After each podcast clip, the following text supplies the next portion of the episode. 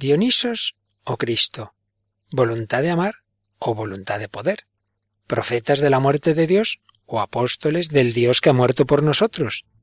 Seguimos participando en el diálogo entre Nietzsche y la concepción cristiana de la libertad. ¿Quieres unirte a él?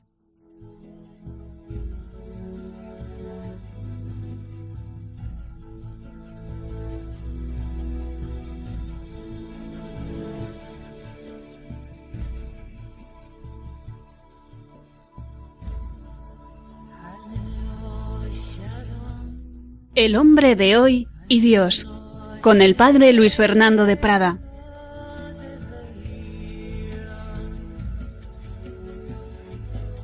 Un cordial saludo, querida familia de Radio María. Bienvenidos a esta nueva edición del Hombre de hoy y Dios.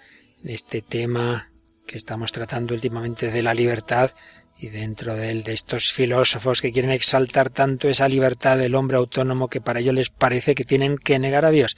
Seguimos hablando de ese profeta de la muerte de Dios, Friedrich Nietzsche. Y me acompaña un apóstol del Dios que ha muerto por nosotros. Paloma Niño, ¿qué tal Paloma? Muy bien, Padre Luis Fernando, un saludo a todos los oyentes. Encantada de estar aquí en el programa. Bueno, Paloma, y como siempre, tu primera colaboración has echado un ojito al Facebook y a los correos y nos quedamos esta vez con un correo, ¿verdad? Que recibíamos hace unos días. Es un correo que lo firma Mercedes y nos dice, Hola, soy una escucha de vuestro programa que me resulta muy formativo. Si bien soy creyente y practicante, me muevo en un ambiente laboral un poco ateo, por no decir ateo al 90%. Tengo una compañera de trabajo joven que, aunque formada en colegios de religiosas y sacerdotes, dice no creer en nada y estar muy decepcionada de la Iglesia. Mi conocimiento es más bien vivencial y no tengo muchos fundamentos teóricos de la fe.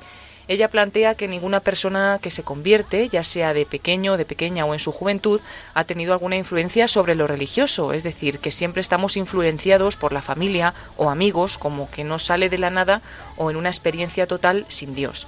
Por lo tanto, necesito que me recomienden algún libro que contenga la historia de un ateo total que encuentra a Jesús y se convierte, o de alguna persona que busca en diferentes ámbitos hasta dar con el amor de Jesús. ¿Sería posible? Les agradezco desde ya, pues aunque estoy convencida de que el Espíritu Santo está conmigo, me es difícil transmitir la fe a las personas que solo razonan la existencia de Dios y no abren su corazón a Él. Un saludo en Jesús y María.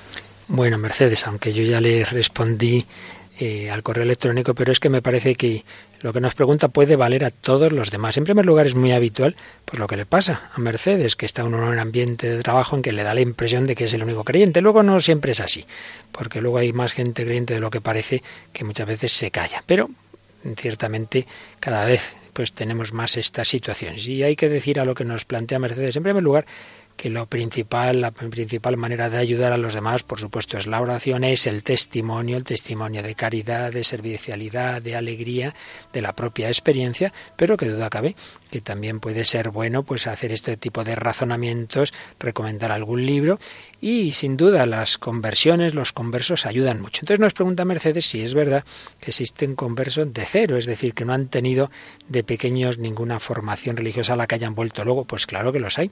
Y de hecho en este programa, sobre todo en su primer bloque, ese, ese gran bloque que recopilamos ya en tres DVDs, allí con un PDF, un documento de texto donde está hecho un índice muy detallado de lo que tratamos en cada uno de esos programas, aparecen los conversos que hemos relatado. Pues bien, por lo menos me vienen a la mente dos que son un caso claro de personas que no han tenido de, de, la infancia, la juventud, ninguna formación religiosa, sino que ha sido una experiencia puramente mística que Dios les ha concedido en un momento de su vida, que son André Frosar, este hombre francés que desde su familia, desde, en fin, todos los planteamientos vitales suyos era ateo tranquilo, como dice él, ni siquiera buscaba.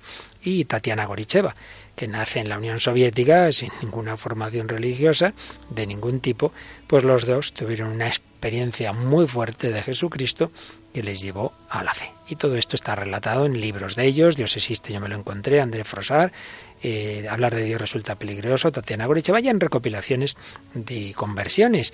Eh, que varias veces aquí, pues como digo, hemos citado. Así que sí, te aconsejo, yo os aconsejo a todos ese tipo de experiencias, es bueno contarlas, es bueno quizás regalar esos libros a esas personas, pero sin duda eh, el que se cierra, como bien dice este correo, el que se cierra a la gracia, el que se cierra en su corazón ya puede ver milagros, que no hay nada que hacer. Muy bien, pues gracias a Mercedes y a todos los demás que habéis ido dejando vuestros comentarios en, Facebook, que habéis ido mandando vuestros correos. Y vamos a seguir con el tema de la semana pasada. En esa parte de la exaltación de la libertad estábamos con Nietzsche. Seguiremos eh, oyendo fragmentos de una película que ya comentábamos, de Woody Allen, El sueño de Cassandra. Traemos también alguna canción moderna, pero sobre todo vamos a profundizar un poco más en ese pensamiento de Nietzsche y en la respuesta que podemos darle y que le han dado los papas contemporáneos. Pues vamos adelante con esta edición 191 del hombre de hoy y Dios.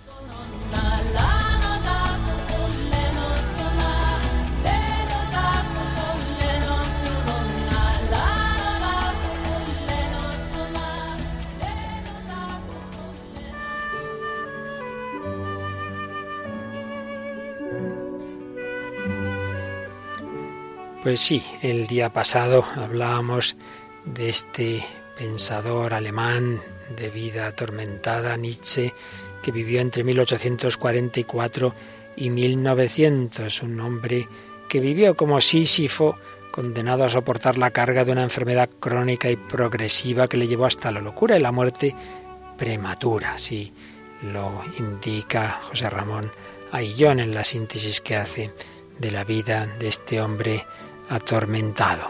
Veíamos pues algunos rasgos de su pensamiento, la voluntad es la verdadera esencia de la realidad, voluntad de poder, una voluntad vital, dominante, que se engendra a sí misma. Veíamos también una nueva concepción de la verdad, que no sería la adecuación del intelecto del sujeto a la realidad, sino algo más creativo, propone el lenguaje de la imaginación basado en la metáfora, una nueva antropología. El hombre actual debe ser sustituido por el superhombre, un hombre que haga de la afirmación de nuevos valores el eje de su vida. Y este tema del superhombre guarda una relación estricta con el tema de la muerte de Dios. El superhombre aparece cuando Dios es definitivamente expulsado. Y vamos aquí a leer, lo va a hacer Paloma, ese tristemente famoso pasaje eh, de la muerte de Dios, ese loco que se planta en medio de una plaza, aparece en, la obra de Nietzsche, La Galla Ciencia, se pone a gritar. Escuchamos este pasaje de la muerte de Dios. El loco se plantó en medio de ellos y los miró fijamente. ¿Dónde está Dios? Yo os lo voy a decir, gritó. Nosotros lo hemos matado, vosotros y yo. Todos somos sus asesinos. Pero ¿cómo hemos podido hacer eso? ¿Cómo hemos podido vaciar el mar? ¿Quién nos dio la esponja para borrar todo el horizonte? ¿Qué hicimos al desatar esta tierra de su sol? ¿Hacia dónde va ella ahora? ¿A dónde vamos? ¿Alejándonos de todos los soles? ¿No estamos cayendo continuamente? ¿Y quién nos ha dado la esponja para secar el horizonte? ¿No vamos como errantes a través de una nada infinita? ¿No nos persigue el vacío con su aliento? ¿No hace ahora más frío que antes? Dios ha muerto y nosotros somos quienes lo hemos matado. Lo que el mundo poseía de más sagrado y poderoso se ha desangrado bajo nuestro cuchillo. ¿No hemos de convertirnos nosotros mismos en dioses para parecer dignos de él?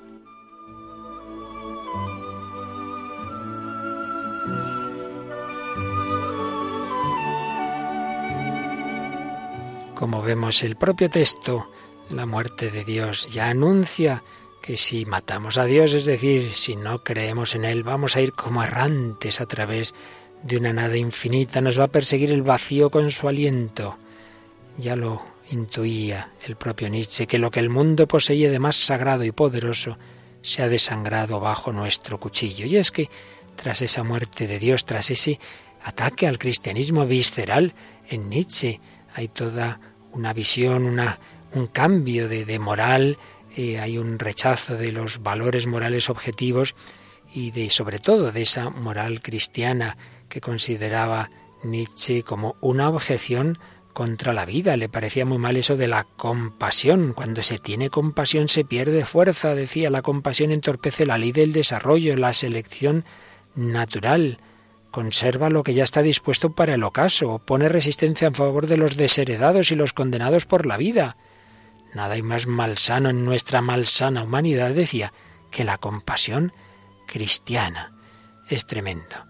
Oposición visceral al cristianismo que considera moral de los esclavos y también dentro de lo que se han llamado las filosofías de la sospecha. Si los siglos anteriores habían heredado ese optimismo de la ilustración, pensar que con la razón el hombre iba a conseguir todo, iba a ser feliz, sin embargo, ya Nietzsche va a, decir lo que otros pensadores iban a generalizar en el siglo XX. Por ejemplo, Camus dijo aquello de que los hombres mueren y no son felices. No, la razón la humanidad por sus fuerzas no consigue lo que quería, no podemos fiarnos de esa diosa razón. Y entonces están esas filosofías de la sospecha, Marx, Nietzsche, Freud, que nos dicen que hay que fiarse menos de la razón y más en los resortes irracionales. Es sin duda Nietzsche el mayor exponente de este pensamiento irracionalista. Así como hombres no conseguimos la felicidad, quizá como superhombres podamos alcanzarla y para ello tenemos que desprendernos de las máscaras racionales del deber. Tenemos que invertir todos los valores.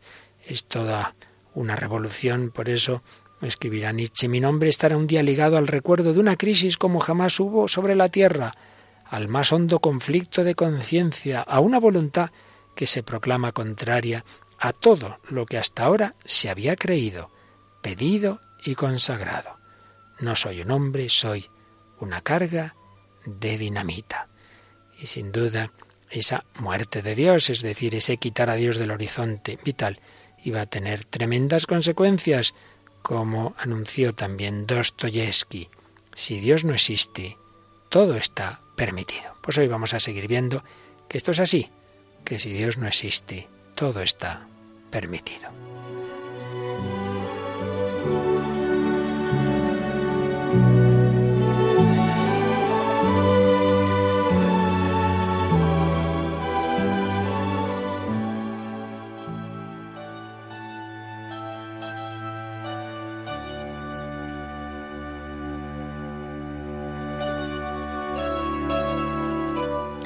Pues así es, queridos amigos, porque aunque haya habido pensadores que han intentado hacer una ética laica y son intentos muy, muy respetables y ojalá pues todo el mundo tuviera unos valores objetivos, un respeto de la vida de todo ser humano, no tomar nunca al hombre como medio sino como fin, como decía precisamente Kant. Pues sí, esa es la teoría, pero la práctica nos va indicando que sin Dios cada vez nos parece que hay menos normas generales, que al final se puede hacer lo que uno quiera, porque al final solo queda mi propio interés. Y eso es, es la, la, realidad tantas veces eh, confirmada por los hechos. Contra la libertad de asesinar, a fin de cuentas, no queda más que un argumento de carácter eh, trascendente. Si, si el ser humano no tiene un cierto carácter absoluto por ser imagen y semejanza de Dios, pues bueno, si a mí este me molesta, si va contra lo que a mí me interesa, ¿por qué no voy a poderlo eliminar? Esa muerte de Dios que le parecía a Nietzsche necesaria para el advenimiento del superhombre, pues sí, da lugar a un superhombre despótico que se quita de en medio a todo el que quiere. Y realmente es una, una pendiente inclinada hacia la ley de la selva.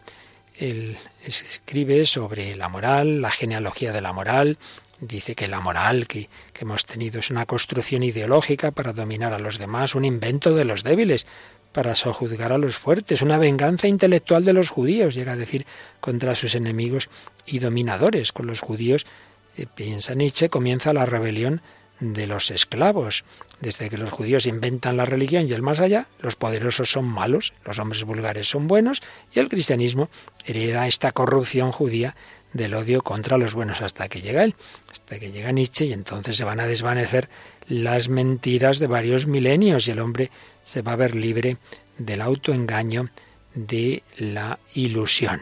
Son ideas realmente revolucionarias, tremendas. El hombre debe aceptar y amar este mundo sin escabullirse hacia mundos ideales, hacia el más allá. Por eso Nietzsche enseña a través de Zaratrusta esto. Os conjuro, hermanos míos, permaneced fieles a la tierra y no deis fe a los que hablan de esperanzas sobrenaturales. En otras ocasiones el delito contra Dios era el mayor de los maleficios, pero Dios ha muerto.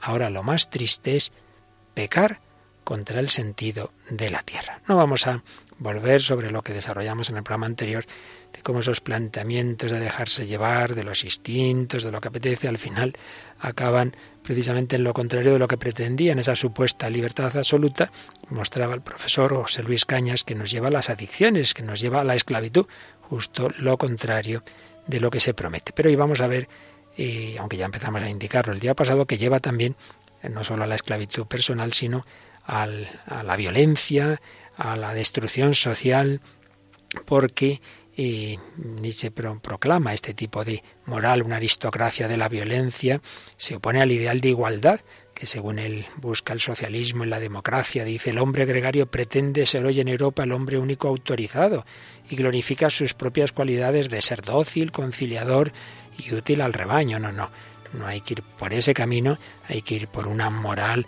aristocrática de los fuertes, un hombre nuevo con una nueva moral, donde se han transmutado los valores vigentes del bien y del mal. Y hay que sustituirlos por valores vitales y sensibles, la desigualdad, la jerarquía, el cambio, el experimento y el riesgo frente a la igualdad, frente a la seguridad. Recordamos que él ya había criticado que en los griegos se había dado un giro, los primeros griegos, los que llamamos presocráticos, para ellos la virtud era equivalente a la fuerza. Bueno era el noble, el que despreciaba la debilidad y el miedo, pero a partir de Sócrates y luego Platón, etcétera, pues la virtud va a ir sobre todo a la sabiduría, a renunciar a los placeres, a las pasiones.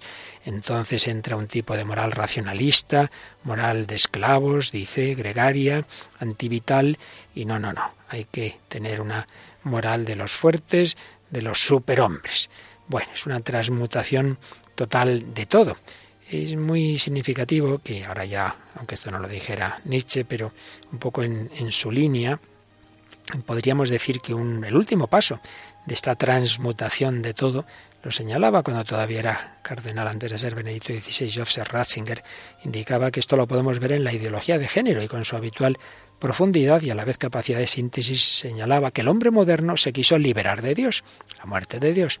Después se quiso liberar de su ser espiritual soy pura materia. Y ahora en la ideología de género de su cuerpo, de su cuerpo, que más da que yo tenga un cuerpo de varón, de mujer, yo hago lo que quiero, con, con mi ser, con mi sexualidad, sin Dios, sin alma y sin cuerpo, el hombre sería una voluntad que se autocrea, Dios de sí mismo, una libertad que crea su propia naturaleza. Bueno, esta es la teoría, este es el intento, pero evidentemente esto no lo consigue el hombre porque no es Dios, no es una libertad que crea su propia naturaleza, no es una libertad que está ahí por los aires como si no tuviera una naturaleza, un cuerpo y un alma recibido, pero eso es lo que intenta, es la pura subjetividad, no hay nada fuera de mí, de mi yo, de mi sujeto, de mi libertad. Estamos en este apartado de nuestro programa de las concepciones que pretenden una libertad absoluta. Y esto, señala otro pensador, José Andrés Gallego, pues le llevaba a Nietzsche a decir que no hay un canon estético, cada uno lo que a él le parece, y eso lo aplicaba a la moral y a la política. Entonces mi relación con los demás no tiene que sujetarse a nada y por eso también se puede justificar la violencia. Bueno, Paloma, pues esto es lo que habíamos empezado a ver, ¿verdad? Y aunque yo no sé si pensaba en Nietzsche, Woody Allen, cuando hacía esta película que ya oímos un par de cortes de la misma el día pasado, El sueño de Cassandra, pero ciertamente aparece ese conflicto de conciencia y recordamos un poquito el, lo que sea. Bueno, primero da los datos básicos de la película para el que no se acuerda del programa pasado. Sí, es la película El sueño de Cassandra del año 2007 de Reino Unido, como bien has dicho, dirigida por Woody Allen. Y bueno, podemos recordar un poco la sinopsis, que bueno, a pesar de sus apuros económicos, Ian y su hermano Terry compran un velero de segunda mano llamado Cassandra's Dream para salir a navegar los fines de semana. Ian conoce a Angela, que es una actriz que acaba de llegar a Londres con la esperanza de alcanzar éxito, y se enamora de ella. La pasión por el juego de Terry pondrá a los dos hermanos en una situación muy delicada, aunque podrán salir del apuro gracias a un tío de los dos pero todo tiene un precio. A cambio, eh, estos hermanos tendrán que infringir la ley, poniéndose así de manifiesto pues la catadura moral que tienen.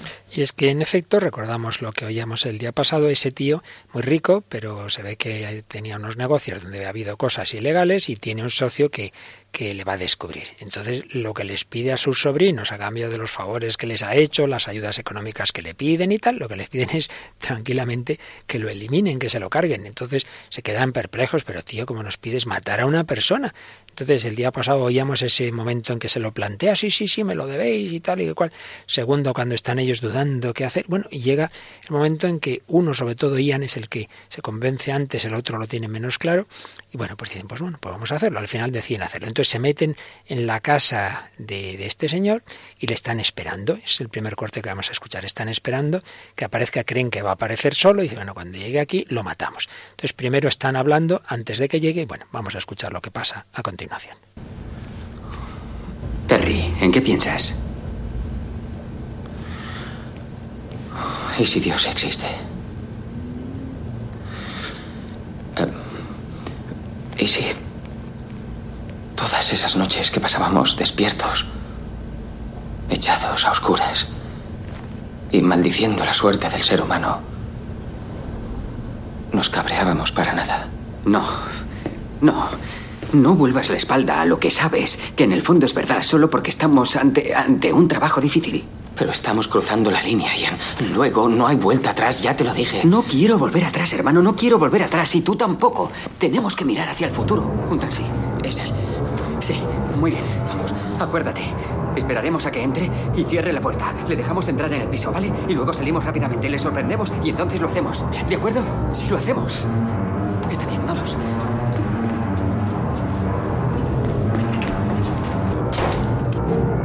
Caramba. Menudo jardín. ¿Te gusta? Es precioso. Sí, es bonita.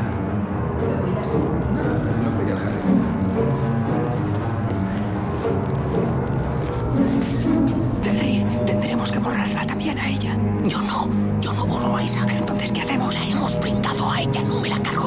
Acuerdo, tienes razón. Pero entonces, ¿qué vamos a hacer? Madre mía, qué tensión, ¿eh, Paloma? Sí. Nos hemos metido ahí en la película en un momento. Sí, sí, la verdad es que vale la pena verla. Woody Allen tiene sus ideas que no compartimos mucho, pero es un gran cineasta. ¿Qué te has fijado de, de este corte? Bueno, como en el momento en el que ya supuestamente no han reflexionado que van a realizar el asesinato y sin embargo ya puestos ahí en ese momento, pues hay uno que por lo menos piensa, ¿no? Y dice, hermano, le dice a su hermano, ¿y si, Dios existe? Fíjate, ¿eh? esto de vamos a quitar a Dios de en medio y tal, y en ese momento que va a asesinar, ¿y si Dios existe? Y, O sea, y el que- hermano le dice, no pienses, no pienses en eso, vamos a lo que a lo que veníamos y demás. Pero por eso, porque en ese momento sí que sí que se le pasa por la cabeza que Dios puede existir y que bueno, pues que no todo está permitido. Fíjate que, que, que ahí aparece que hay una relación en efecto entre creer o no en Dios y la moral tan básica de matar a una persona, ¿no? Y luego fíjate esto, dice, es que ya hemos cruzado una línea, ¿no? Si matamos a alguien hemos cruzado una línea. Y es que la línea va a ser más fuerte, porque de repente se encuentran que este hombre entra con una amiga y dice, adiós, pues, pues entonces tenemos que cargarnos a los dos. Pero fíjate la frase que dice, la tenemos que borrar. Sí. Es tremendo, es decir, bueno, pues como si fuera nada. Hay una cosita que la, la borramos como puedes borrar una mancha, ¿verdad? Y un poco no decir la palabra, ¿no? Porque aunque quieren hacerlo, pero en el fondo pues saben que no está bien matar a una persona, asesinar a una persona. Bueno, pues decimos borrar, parece que se disimula un poco. ¿no? Parece que se disimula. Bueno, el caso es que no vamos a desentrañar toda la película, pero sí tengo que decir, porque si no es que no podemos seguir escuchando fragmentos, que al final, en otro momento, van a matar a este hombre. Bueno, entonces, pues ya está, parece que se han quedado tranquilos, bueno, ya está, ya está, ya lo hemos hecho, hemos hecho lo que nos pedía nuestro tío, nadie nos ha descubierto, aquí no ha pasado nada, y está el, el hermano ese que se queda más tranquilo, el Ian está en su casa y de repente llaman a su puerta. Quiero entregarme a Ian. ¿Qué? Hemos quebrantado la ley de Dios. ¿Dios? Terry, ¿qué Dios? ¿Qué Dios, idiota? ¿Qué Dios? No debí dejar que me convencieras. Yo no te convencí, Terry. Tienes que dejar de engañarte. Quiero quitarme este beso. Oye, no puedes hacer esto, ¿comprendes? No puedes hacerlo. Destrozarías tu vida, la mía y la de tío Howard. No os implicaré ni a ti ni a Howard. He pensado en el suicidio, Ian. Pero, ¿por qué? Deja de preguntar lo mismo una y otra vez. Pues suicídate y no nos metas a Howard y a mí. Quiero hacer borrón y cuenta nueva. Quiero contárselo a alguien, ¿vale? Cumplir mi castigo y liberarme. Estoy más tranquilo desde que me he decidido. Bueno, ya lo han cometido, parece que no ha pasado nada, pero ese hermano que piensa cada vez está más agobiado y le dice al otro, oye, no, no, no, no, yo no puedo con esto. ¿Qué te parece? Impactante, ¿no? Porque la conciencia no le, no le deja tranquilo y en ese momento pues prefiere entregarse, aunque no vaya a decir que los demás le han ayudado ni nada, pero como para quitarse ese peso que tiene encima y dice, así me voy a liberar. Que aunque ha cometido ese mal pensando que así era más libre, sin embargo cuando se libera es diciendo esto está mal, lo hemos hecho mal, Dios existe. Fíjate que es de nuevo llamativo lo que dice en una película como en tantas otras de día que nunca aparece lo religioso y resulta que Woody Allen, que es agnóstico, de nuevo aparece esto. Hemos quebrantado la ley de Dios. ¿Pero qué Dios? ¿Pero qué estás diciendo? Y tiene un peso en la conciencia. Ah, entonces hay una conciencia objetiva, universal.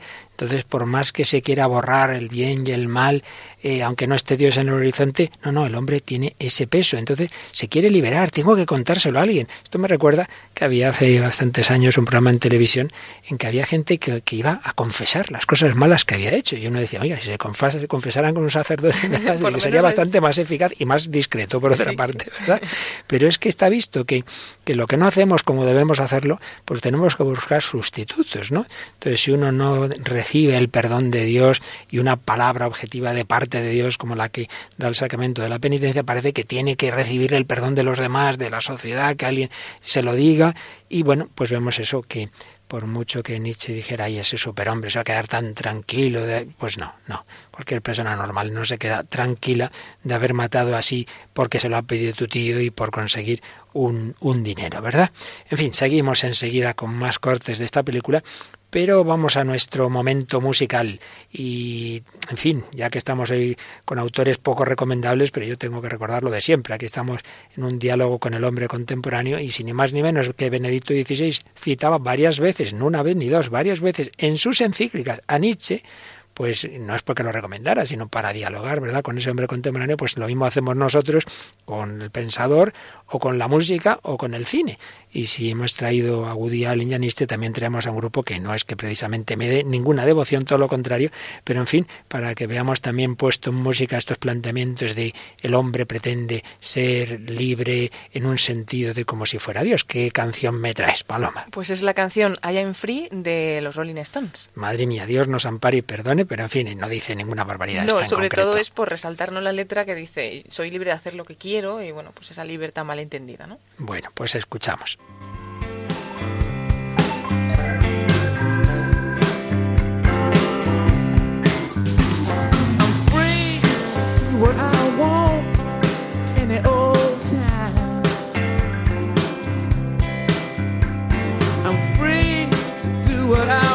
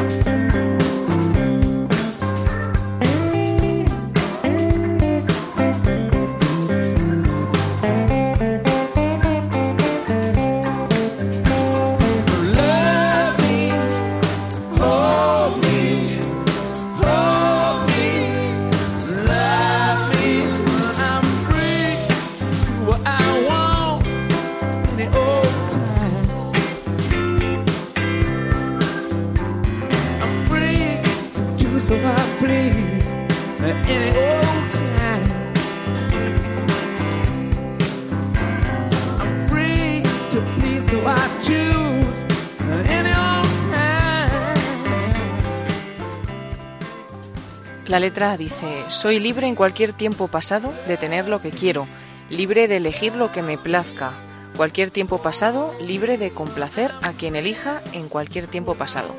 Entonces sosténme, ámame, soy libre en cualquier tiempo pasado de tener lo que quiero. Sí, lo soy.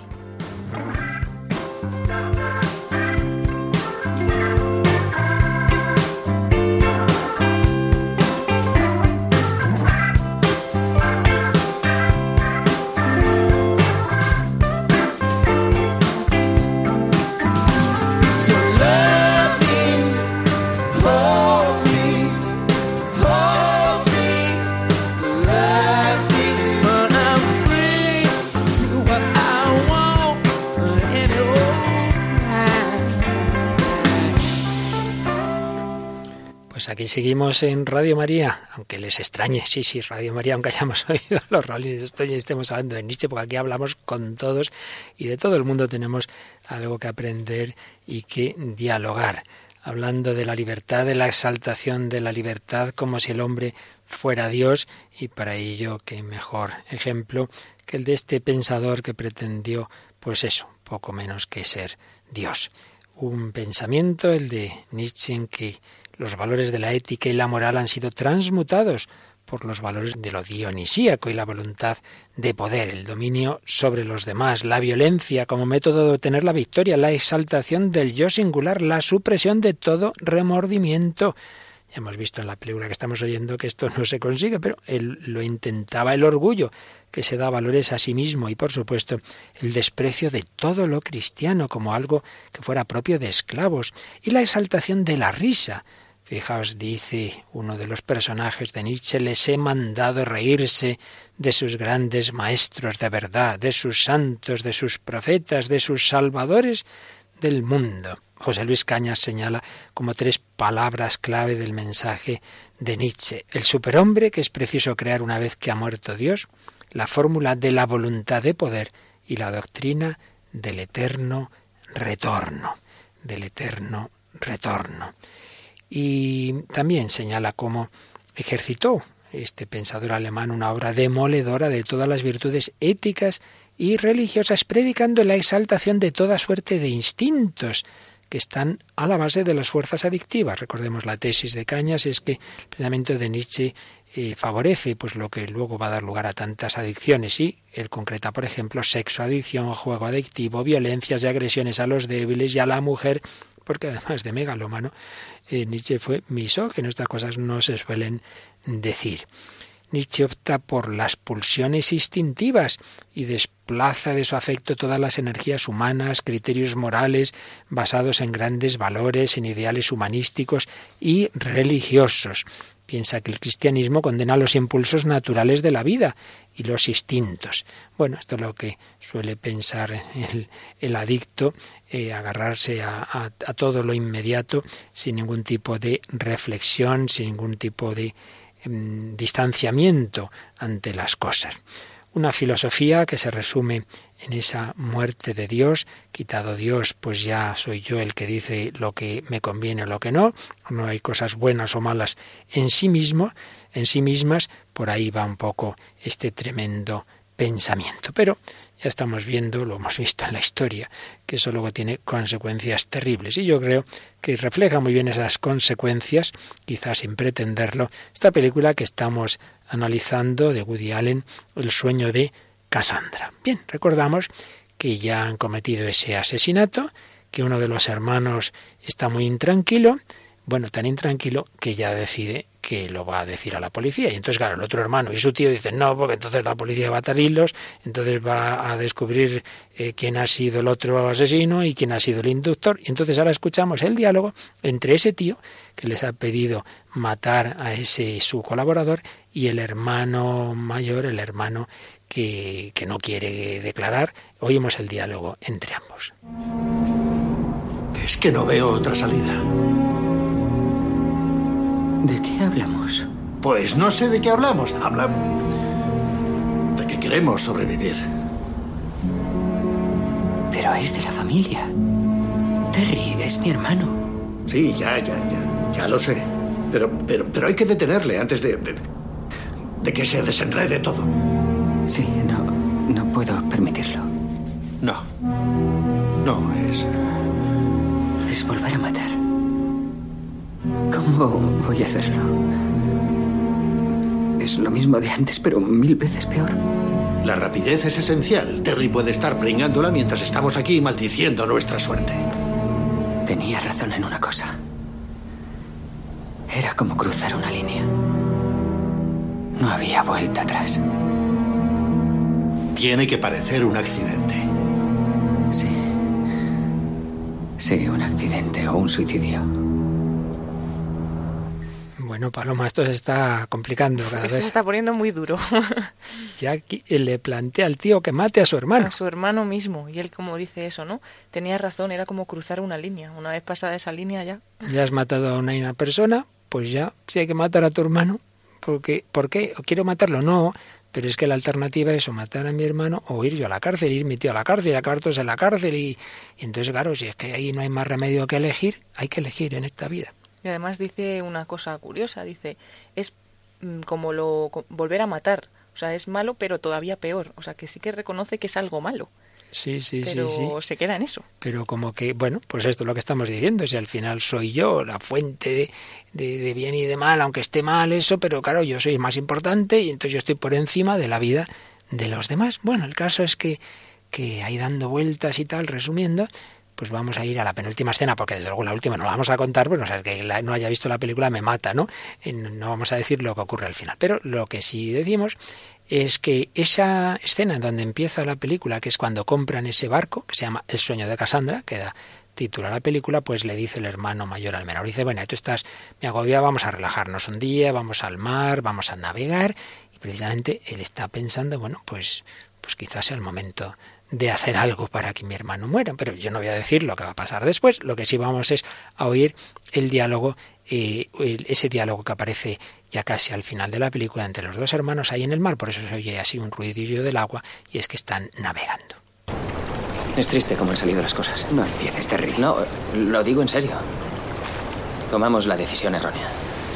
Yo creo que no podíamos elegir. Siempre se puede elegir. Ahora veo. Bueno, al principio no. Creía. Como tú. Que no podíamos elegir, pero. Bien, digamos que tienes razón, aunque no lo creo, pero de acuerdo, pongamos por caso que no elegimos bien. ¿Pongamos por caso? Te estás engañando, Ian. Su declaración habría enviado a tío Howard a la cárcel el resto de su vida. Quizá tío Howard merece ir a la cárcel. Ah, ¿qué cosas dices? Olvídalo.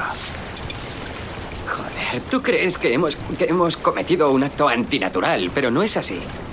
Toda la vida está llena de violencia. El mundo es cruel, Terry. Estás asustado porque te enfrentas, te enfrentas a tu propia naturaleza humana. Es, es que no. No debía hacerlo. ¿Y por qué lo hiciste? Tenía que seguir. Como cuando el juego se me va de las manos. Hago la apuesta como en un sueño. No soñabas cuando le disparaste. Oye, escucha. Cometimos un error, pero ya pasó. Tomamos la decisión equivocada, eso te lo concedo, pero mortificarnos por eso no lo arreglará. Martin Barnes está muerto, está muerto.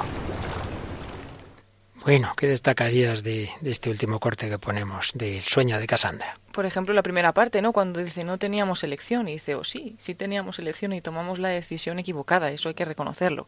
Y al otro le cuesta, le cuesta, no se lo reconoce hasta el final, que tampoco, pero bueno, que, que sí que tenían libertad de elegir y eligieron mal. Pues justamente estas dos ideas que tienen que ver con lo que estamos tratando desde hace ya semanas en nuestro programa. Por un lado, que hay libertad, no es verdad que no tuvieran no tuviera capacidad de elegir, sí, sí, la hay, la hay. Muchas veces, no, no es que yo no tenía elección, sí la tenías, lo que pasa es que ahora la elección no te convenía, pero tenerla la tenías, tenemos que escoger, hay libertad, más de la que muchas veces pensamos. Y segundo, que acaba reconociendo que esa elección puede ser buena o mala, y en este caso buena o mala moralmente. Por tanto, existen valores morales objetivos. Luego, fíjate también, si es que al final todo tiene que ver, como hay un, un trasfondo nietzscheano cuando dice, no, no, es que estamos en un mundo de violencia, y también se habla de cierto tipo de adicción porque el hermano, el que está con remordimientos, precisamente tenía problemas de que se había quedado sin dinero por, por el juego, ¿verdad? La, adicción al juego. Entonces dice, bueno, es algo, algo así, llega un momento en que ya pierdes el control, ¿verdad? Entonces ya di el paso a matar. Realmente eh, yo creo que es muy significativo todo lo que, lo que aparece, que aparece en esta película relacionado con lo que estamos hablando. Más allá del bien y del mal, pues, pues más allá del bien y del mal, hay una conciencia que Dios ha puesto en cada uno de nosotros que nos recuerda que no, que no somos ese superhombre que está por encima del bien y del mal. Bueno, pues vamos ya en la parte final de nuestro programa tras haber escuchado pues a este exponente de ideas lamentablemente tan extendidas en nuestro mundo. Como ya dijimos, hay una tesis, yo creo que bastante fundada, con todos sus límites, una tesis que dice que todo este trasfondo estaba detrás, en buena medida, del nacionalsocialismo, ese poder de los fuertes sobre los débiles, ese desprecio a, esa moral, a la moral judeocristiana, etcétera, y, en otros muchos planteamientos. Por ejemplo, eh, hoy día, pues una técnica sin valores morales, y esto se puede hacer técnicamente en la biotecnología, podemos hacer lo que queramos con embriones, etcétera, etcétera, ¿por qué no hacerlo? En fin, ahí tiene muchas repercusiones todo este planteamiento. Pues bien, escuchado esta escuchada esta manera de pensar, pues escuchemos también a los grandes representantes de, la Iglesia, eh, concretamente San Juan Pablo II, que tanto sufrió esas consecuencias de la Segunda Guerra Mundial, y un compatriota de Nietzsche, eh, Joseph Ratzinger Benedicto XVI, lo que nos dé tiempo pues de un par de intervenciones de, de ambos sumos pontífices. Juan Pablo II, San Juan Pablo II. Fijaos, hablando del corazón de Jesús, en el mes de junio, mes del corazón de Jesús de 1994, recordaba que el hombre contemporáneo se encuentra a menudo trastornado, dividido, casi privado de un principio interior que genere unidad y armonía en su ser y en su obrar. Entonces, mm, recordaba que hay planteamientos antropológicos, unos de tipo racional tecnológico, que acentúan que el hombre ante todo es razón, es tecnología, y otros, en cambio, que acentúan la dimensión instintiva, y ahí estaría Nietzsche. Y el Papa decía, no, no, el centro de la persona no es ni la pura razón ni el puro instinto, sino lo que la Biblia llama el corazón. El corazón. El corazón es ese término antropológico bíblico en la Biblia que es digamos el yo, lo más profundo de cada persona, que se entremezca el espíritu, el cuerpo, el afecto, todo. Y decía Juan Pablo II, para conocer a Dios es preciso conocer a Jesús y vivir en sintonía con su corazón, amando como Él a Dios y al prójimo. Frente a todo ese planteamiento de violencia, de, de ese superhombre que desprecia a los demás, amar a Dios y al prójimo. Recordaba a continuación que la devoción al corazón de Jesús pues fue en, tanto en cuanto se difundió sobre todo eh, a través de las experiencias místicas de Santa Margarita María de Alacoque, respuesta al rigorismo jansenista, que había desconocido la infinita misericordia de Dios. Aquí también podemos relacionarlo con el tema de hoy. En Nietzsche y en tantos otros pensadores muchas veces se rechaza un Dios, pero es que es un Dios que no han conocido, el verdadero Dios revelado en Cristo. Es un Dios duro, frío, lejano, déspota. Entonces rechazan a alguien que no es el Dios Padre de nuestro Señor Jesucristo. Bien, pues el, el, corazón de Jesús en su espiritualidad difundida especialmente a través de Santa Margarita María nos habla de amor, nos habla de misericordia. Y por eso decía Juan Pablo II, a la humanidad de hoy, la devoción al corazón de Jesús le ofrece una propuesta de auténtica y armoniosa plenitud en la perspectiva de la esperanza que no defrauda. Y fíjate, Paloma, el último párrafo, si quieres, léelo tú, sin mencionar a Nietzsche, Juan Pablo II en realidad sí que hablaba de él.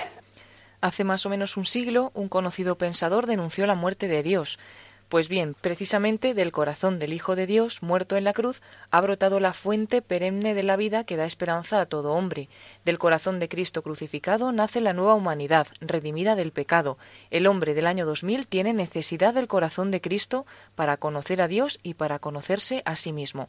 Tiene necesidad de él para construir la civilización del amor es muy sugerente lo que aquí señala Juan Pablo II. Dice un conocido pensador, Nietzsche, habló de la muerte de Dios. Y dice, sí, sí, Dios ha muerto, pero no en el sentido que decía Nietzsche, en otro muy contrario, en el sentido de que ese Dios nos ama tanto que se ha hecho hombre y se ha dejado matar en la cruz.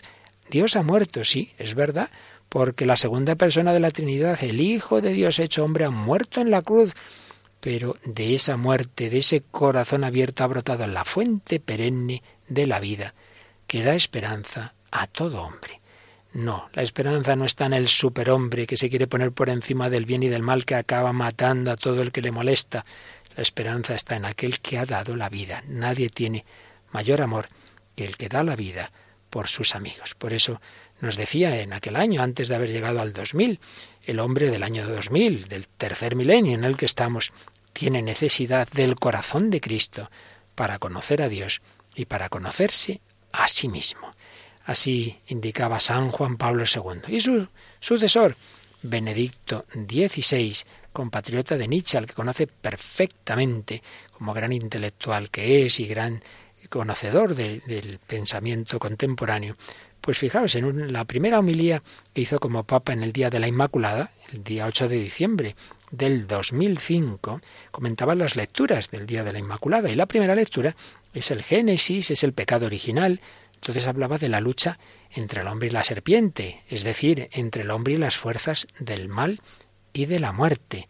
Ahí se anuncia que el linaje de la mujer un día vencerá y aplastará la cabeza de la serpiente, es decir, eh, que Dios vencerá mediante el hombre. Pero señalaba que lo que está detrás de ese pecado original es que el hombre no se fía de Dios el hombre abriga la sospecha de que Dios le quita algo de su vida, de que Dios es un competidor que limita nuestra libertad y que sólo seremos plenamente seres humanos cuando lo dejemos de lado. Y sólo entonces realizaremos nuestra libertad. Bueno, parece que está respondiendo punto por punto a Nietzsche, está reflejando esa idea suya y también de Sartre, del que ya hablamos en otro día, y de otros pensadores, la sospecha de que el amor de Dios crea una dependencia, que el hombre quiere, necesita rechazar a ese Dios para ser libre, que el hombre no quiere recibir de Dios su existencia y la plenitud de su vida, sino que quiere tomar por sí mismo del árbol del conocimiento el poder de plasmar el mundo, de hacerse Dios. Ese es el superhombre. Ya sabemos que lo que dice el Génesis de no comeréis del árbol de la ciencia del bien y del mal no es comer una frutita. Es un símbolo precisamente de esto, que el hombre quiere decir lo que es bueno y lo que es malo. Yo decido que es bueno matar a este porque me molesta, pues es bueno. Ese es el pecado original, el poder de plasmar el mundo, de hacerse Dios. No quiere contar con el amor, no le parece fiable. Cuenta únicamente con el conocimiento, puesto que le confiere el poder. ¿Qué es eso de amar? Lo importante es conocer, pero conocer para poder. Más que el amor, busca el poder con el que quiere dirigir de modo autónomo su vida. Se fía de la mentira más que de la verdad y así se hunde con su vida en el vacío, en la muerte. Entonces, explicaba Benedicto XVI, y nos viene de maravilla para nuestra reflexión sobre la libertad, que la libertad de un ser humano es la libertad de un ser limitado, claro, y por tanto es limitada ella misma. Solo podemos poseerla como libertad compartida en la comunión de las libertades. La libertad solo puede desarrollarse si vivimos, como debemos, unos con otros y unos para otros. Vivimos como debemos si vivimos según la verdad de nuestro ser, es decir, según la voluntad de Dios. ¿Por qué esa voluntad de Dios? Y aquí hay otra respuesta a Nietzsche y tantos otros pensadores contemporáneos. No es para el hombre una ley impuesta desde fuera que le obliga, así porque sí, sino la medida intrínseca de su naturaleza, una medida que está inscrita en él, y lo hace imagen de Dios y así criatura libre. Si vivimos contra el amor y contra la verdad, si vivimos contra Dios, nos destruimos recíprocamente y destruimos el mundo. Todos llevamos dentro de nosotros una gota del veneno de ese modo de pensar reflejado en el libro del Génesis. Esa gota de veneno la llamamos pecado original. Una bella imagen de Benedicto XVI. Porque todos tenemos pecado original, porque todos llevamos dentro esa gota de veneno de pensar que Dios está ahí un poco para fastidiarme, que para ser libre tengo que no contar con Él. Y seguía diciendo, nos parece que una persona que no peca para nada, como la Virgen, como la Inmaculada, en el fondo es aburrida, que le falta algo en su vida, que le falta la libertad de decir que no, que hay que saber decir que no a Dios, porque si no somos aburridos, que en el fondo el mal es bueno, que lo necesitamos al menos un poco. Pensamos que Mefistófeles, el tentador, cita tiene razón cuando dice que es la fuerza que siempre quiere el mal y siempre obra el bien. Pensamos que pactar un poco con el mal, reservarse un poco de libertad contra Dios, en el fondo está bien, incluso que es necesario. Pero al mirar el mundo que nos rodea, podemos ver que no es así. Es decir, que el mal envenena siempre, que no eleva al hombre, sino que lo envilece y lo humilla, lo daña y lo empequeñece. Y por el contrario, el hombre que como la Virgen María se abandona totalmente en las manos de Dios, no se convierte en un títere de Dios, en una persona aburrida, no pierde su libertad, al revés, encuentra la verdadera libertad, la amplitud grande y creativa de la libertad del bien.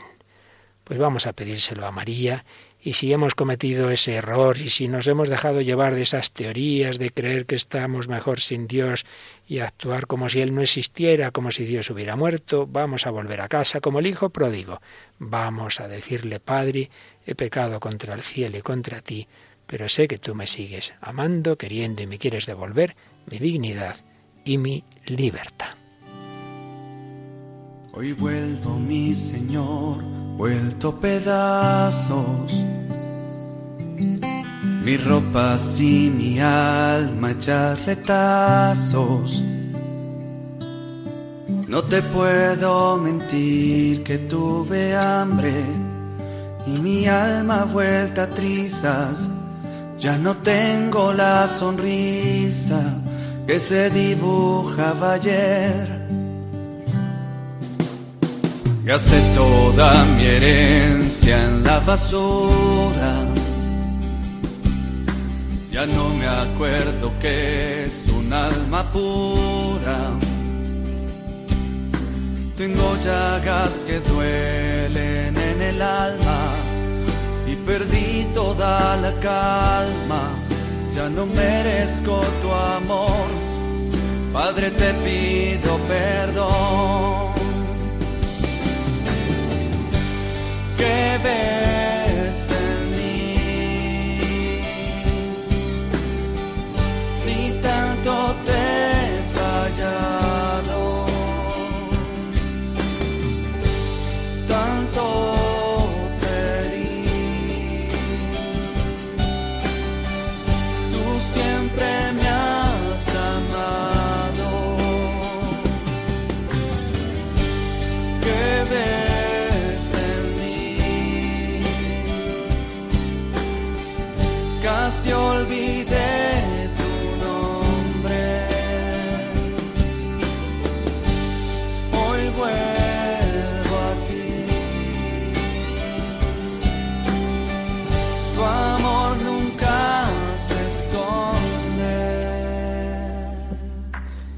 esa homilía de Benedicto XVI, en el Día de la Inmaculada 2005, ponía en boca de la Virgen María como estas palabras que nos dice a nosotros, ten la valentía de osar con Dios, prueba, no tengas miedo de Él, ten la valentía de arriesgar con la fe, ten la valentía de arriesgar con la bondad, ten la valentía de arriesgar con el corazón puro, comprométete con Dios y entonces verás que precisamente así tu vida se ensancha y se ilumina, que no resulta aburrida, sino llena de infinitas sorpresas, porque la bondad infinita de Dios no se agota jamás.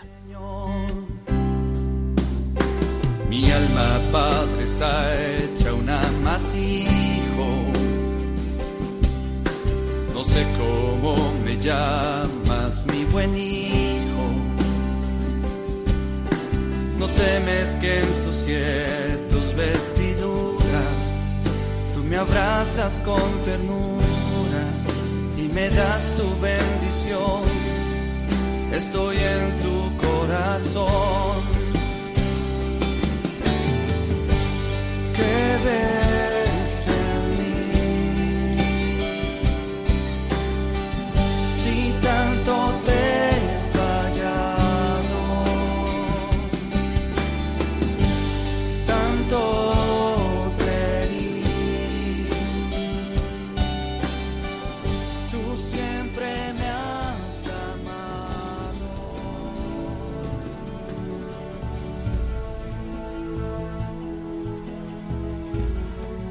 Tú siempre me has amado, aunque nos hayamos equivocado, aunque hayamos hecho terribles crímenes, delitos, pecados, en nuestra libertad. Siempre estamos a tiempo de volver al Señor que nos ama infinitamente, que no es ese Dios lejano, déspota, que estos pensadores tantas veces han imaginado, que es el Padre misericordioso. Pues seguimos caminando hacia Él con María en esta semana final de la cuaresma mirando a Jesucristo. Dios ha muerto, sí, pero porque ha muerto en la cruz por ti y por mí. Como siempre quedamos en contacto, Paloma, con nuestros oyentes. Sí, a través del correo electrónico, el hombre de hoy y Dios arroba radiomaria.es para cualquier cosa que nos quieran escribir. Y también a través de Facebook, como siempre vamos poniendo algún post del programa, pueden hacer ahí sus comentarios en facebook.com barra el hombre de hoy y Dios o accediendo a través de Facebook en el buscador, pues poniendo esas palabras, el hombre de hoy y Dios. Y siempre nos vienen muy bien vuestros comentarios, vuestros correos, solo podemos leer alguno, pero es verdad que los leemos todos y nos vienen muy bien. Digo, los leemos todos para nosotros, aunque luego aquí solo podamos comentar alguno. Pues quedamos muy unidos. Gracias, Paloma. Gracias, Padre Luis Fernando. Un saludo a los oyentes. Eso, a todos nuestros queridos oyentes y aprovechar bien esta última semana de Cuaresma mirando con María la Inmaculada a Jesucristo, nuestro Salvador. Que ellos os bendigan y hasta el próximo programa, si Dios quiere.